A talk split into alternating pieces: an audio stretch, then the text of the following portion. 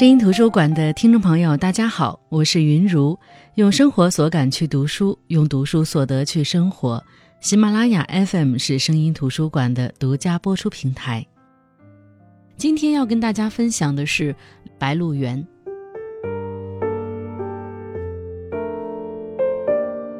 这本书，想必大家都不陌生。《白鹿原》是渭河平原近现代五十年的雄奇史诗，中国农村的长篇画卷，是当代小说的巅峰之作，是不可不读的文学精品。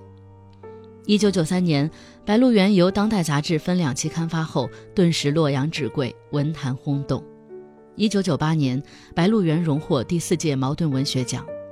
如今，《白鹿原》已经被改编成秦腔、话剧、舞剧、连环画、雕塑、电影、电视剧、话剧等多种艺术形式的作品，其畅销、受欢迎、受赞赏程度为中国当代文学作品，在中国当代文学作品当中也比较罕见。那接下来的时间，就让我们一起走进这本《白鹿原》。白鹿原的故事是从白鹿原上的两个家族白家和陆家开始的。作为父辈一代的代表，白家的领袖白嘉轩和陆家的当家人陆子霖首先开始了他们的故事。白嘉轩是白鹿原上的小地主，他爹是族长，他爹死后由他继任族长的职位，但是。开篇就告诉我们，他死了六个媳妇儿了，也没有留下一男半女，而且据村里的流言蜚语，女人的死与白嘉轩关系密切。作为一个男人，白嘉轩因此产生了深深的挫败感。不孝有三，无后为大，娶的老婆都死了，却连孩子都没能留下一个，那么就继续娶，直到有后为止。他爹死时也告诉他，就是砸锅卖铁也得找个媳妇。在第六房媳妇死后，白嘉轩选择了找阴阳先生看看宅基地和祖坟的风水。在找阴阳先生的途中，白嘉轩突然在一块地里发现了一种神奇的植物。后来经过别人点拨，他得知这块地就是绝妙的风水宝地。可是白嘉轩知道这块地不属于自己，这是白鹿原上。陆家的地，怎么样才能把这块风水宝地从陆家的手上弄过来呢？他想到了一个计划，他假装家财亏空，只能卖掉家里仅有的两亩天字号的水田，而有能力买下白家土地的，只有盼着白家没落的陆家。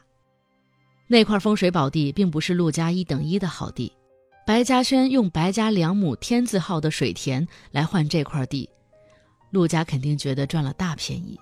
事情果然如白嘉轩所料，那块风水宝地落到了自家的名下。然后白嘉轩又把自己父亲的坟地移到了风水宝地那里。对于这件事儿，他一直感到很愧疚，但是为了家族的兴旺，也无可奈何。但是似乎此后白嘉轩一家真的转运了。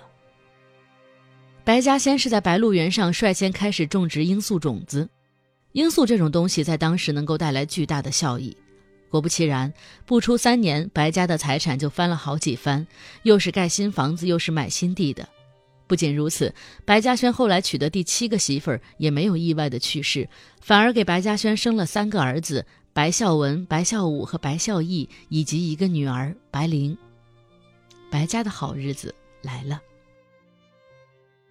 而作为白家一直以来的老对头，白家如今的如日中天，让陆子霖十分不痛快。白陆两姓之间的矛盾越来越大。此时，陆子霖已经对当时白嘉轩用白家天字号的地换自己家地的动机心存疑窦了。于是，在日常生活和家族事务当中，他总是有意无意地找白家的茬。陆子霖憎恨白嘉轩偷偷种植罂粟赚钱没及时告诉他，于是煽动大家一起埋怨族长。后来，跟随白嘉轩种了鸦片以后，带头把烟膏卖给烟馆，又带头赌起钱来，把白鹿村。搞得乌烟瘴气。白嘉轩作为白鹿两姓的族长，可谓白鹿原精神之所在。一方面，他坚定地恪守自己为人处事治家之理念，待人宽厚包容，处事公正严明，治家兢兢业业；另一方面，他也同时是家族宗法制那一套落后的封建礼教的坚定的维护者。作为清末的普通家族族长，他有很大的局限性。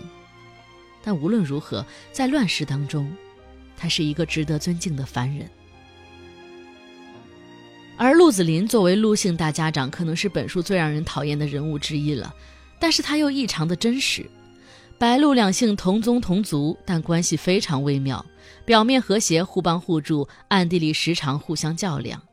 而作为一直被白姓族长压过一头的陆姓大家长，陆子霖自然是渴望陆家能出头的。但其出头的方向重点不在于让本家族强盛，而是在于打压白家。如果说白嘉轩和鹿子霖是白鹿原过去的代表，那他们的子辈则算得上是这乱世的未来了。随着一系列的历史事件的推进，白鹿原故事的重点也从老一代逐渐转移到新一代，转移到那些已经走出白鹿原的青年身上。第二部分的内容，我们就来了解一下，在这片土地上，白家和陆家的子辈们又有着哪些惊心动魄的故事呢？陆子霖一直想找机会弄垮白家，终于他找到了机会，决心从黑娃的妻子身上下手。黑娃的父亲陆三是白家的长工，和白嘉轩从小一起长大，关系十分亲密。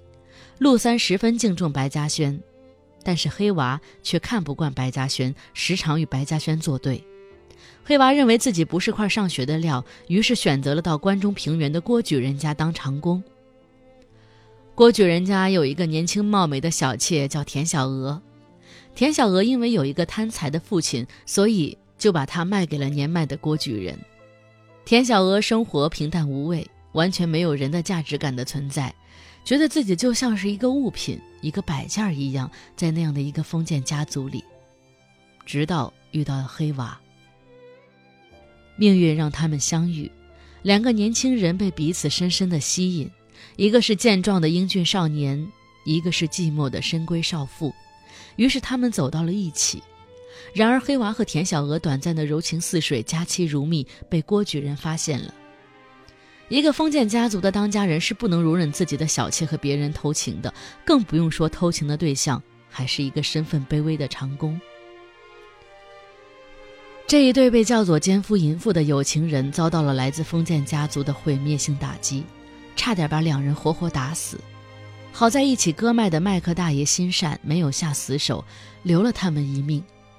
痊愈后的田小娥跟着黑娃私奔，来到了白鹿村。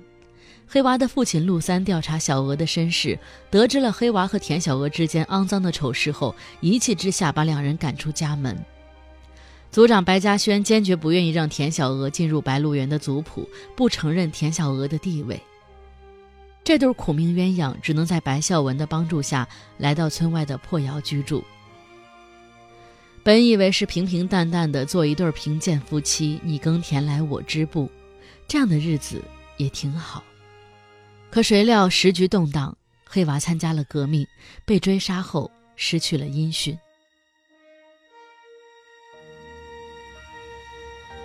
黑娃一走，不被村子所有人接受的小娥着实无依无靠。而这时，陆子霖的到来无疑是给他靠山，有钱有势也就无忧了。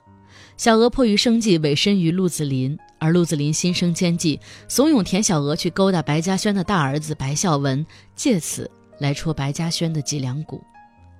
在被田小娥拉到那个破窑洞之前，白孝文算是个乖顺标准的族长继承人。在陆子霖的阴谋下，面对田小娥的勾引，白孝文害怕。不知所措，同时面临着脱了裤子不行，穿上裤子又行了的尴尬。也许因为过往太顺，父亲的指导过强，白孝文几乎没有面对意外危机的处理能力。因此，陆子霖的阴谋得逞，白孝文的丑闻被曝光，经受了祠堂的一顿毒打。但是，受罚后，白孝文像是变了一个人。他没有选择改过，而是选择了堕落，整日沉迷在大烟和田小娥的鱼水之欢中。白嘉轩知道后，气愤地将白孝文赶出了家门。而这时，白鹿原出现了百年难遇的饥荒，没有粮食吃的白孝文开始卖地卖房，没有地和房可卖时，他开始乞讨，被饿到奄奄一息。黑娃的爹陆三不忍心看到白嘉轩引以为傲的儿子因为一个女人堕落成这个样子，于是选择了杀掉田小娥。白鹿村的人都知道，黑娃的改变和白孝文的改变都是因为田小娥这个美丽又充满着诱惑的女人。他们把所有的错都归于这个弱小的女人，就像古代的臣子把帝王纵情声色不问朝政的原因都归于红颜祸水一样。而此时的陆子霖。看到老对手的儿子被自己算计得这么惨，心里着实过意不去了。于是，在一次白孝文抢设饭的时候，陆子霖将他举荐到保安大队。后来，黑娃终于回来了，这时候他已经成为了土匪头子，想回来给田小娥更好的生活。然而，却得知田小娥已经被人杀害。黑娃以为是白嘉轩干的，于是派人打断了白嘉轩的腰。后来，陆三向黑娃坦白是自己杀了田小娥。随后，黑娃开始改过自新，开始当营长，并娶了一个知书达理的妻子，自己也开始读书学习，重新做人，成为学堂里最好的学生。也因为在关键时刻弃暗投明，帮助共产党取得滋水县的胜利，当上了副县长。然而，此时白孝文已经成为了县长，他与田小娥有过私情。十分害怕黑娃报复，于是决定先下手为强，就把黑娃杀死了。再回头来看白家唯一的女儿白灵和陆家的两个儿子陆兆海和陆兆鹏，因为白嘉轩只有白灵这一个女儿，所以对她十分宠爱，甚至力排众议，不让白灵裹足。白灵从小机灵可爱，十分有读书的头脑，并且与陆子霖的儿子陆兆海两人情投意合。这时候，国民革命正在如火如荼地进行着，白灵和陆兆海都决心加入革命，但是国民党和共产党怎么选择呢？于是两人做了一个游戏，二人将一枚铜元抛入了空中，陆兆海选择的一面代表着共产党，而白灵选择的一面是国民党。然而命运弄人，后来陆兆海在白鹿原参与农民运动失败，对于现实失望，选择了追寻白灵加入国民党，而此时的白灵却已经加入了共产党，两人的命运自此发生了巨变。他们怀揣着不同的革命理想，信仰着不同的思想，分歧却越来越大，谁也无法使对方信服，谁也无法说服对方，最后只能分道扬镳，结束了这段感情。后来，白灵在一次回家探亲当中见到了陆兆海的哥哥陆兆鹏。此时的赵鹏也是共产党员，并在白鹿原上发动了一次又一次的革命。在一次党的任务中，白灵和陆兆鹏合作执行任务，扮演假夫妻，日久生情，假戏真做，发展成了真夫妻。然而，白灵不幸被人出卖，被活埋；陆兆鹏在一次任务当中下落不明，而陆兆海。最终死于国共两党的战争中，白鹿原上子辈一代的命运也就此结束。小说被认为是一个民族的秘史，陈忠实在白鹿原手稿的扉页引用下巴尔扎克的这句话，而只有当你读完全书，才真正明白，民族秘史是对白鹿原最合适的注脚。陆子霖的儿子和白嘉轩的女儿，还有黑娃等人对命运的改变、对社会的认知、对时代的发展追求，无不是在用自己独有的方式，生动地演绎着社会发展的精彩动能。对理想信念的忠实践行，是白灵夫妇对时代青年应施展自豪政治抱负的有力回应；对现状不安的黑娃的曲折改变，体现的是那个时代有志青年的孜孜追求。对世俗无法逃避的田小娥，婉转释怀的是每一个时代永远不会割舍、永远不会混笔的浑然破晓。可以说，白鹿原是一种历史情怀，在诉说着那个时代人们的热烈生活的主色调，用一种特有的方式激励着历史的多彩演绎。生活在那片辽阔上的人们，质朴、灵活。勤劳务实，他们在历史发展当中挣扎着、纷争着，努力改变着自己所处的环境，带给人们的是那个特殊背景下为了生存、发展、变化而不懈斗争的艰辛生存史。好了，那今天的分享就到这里，感谢聆听，我是云如，下一期我们继续解读精品好书。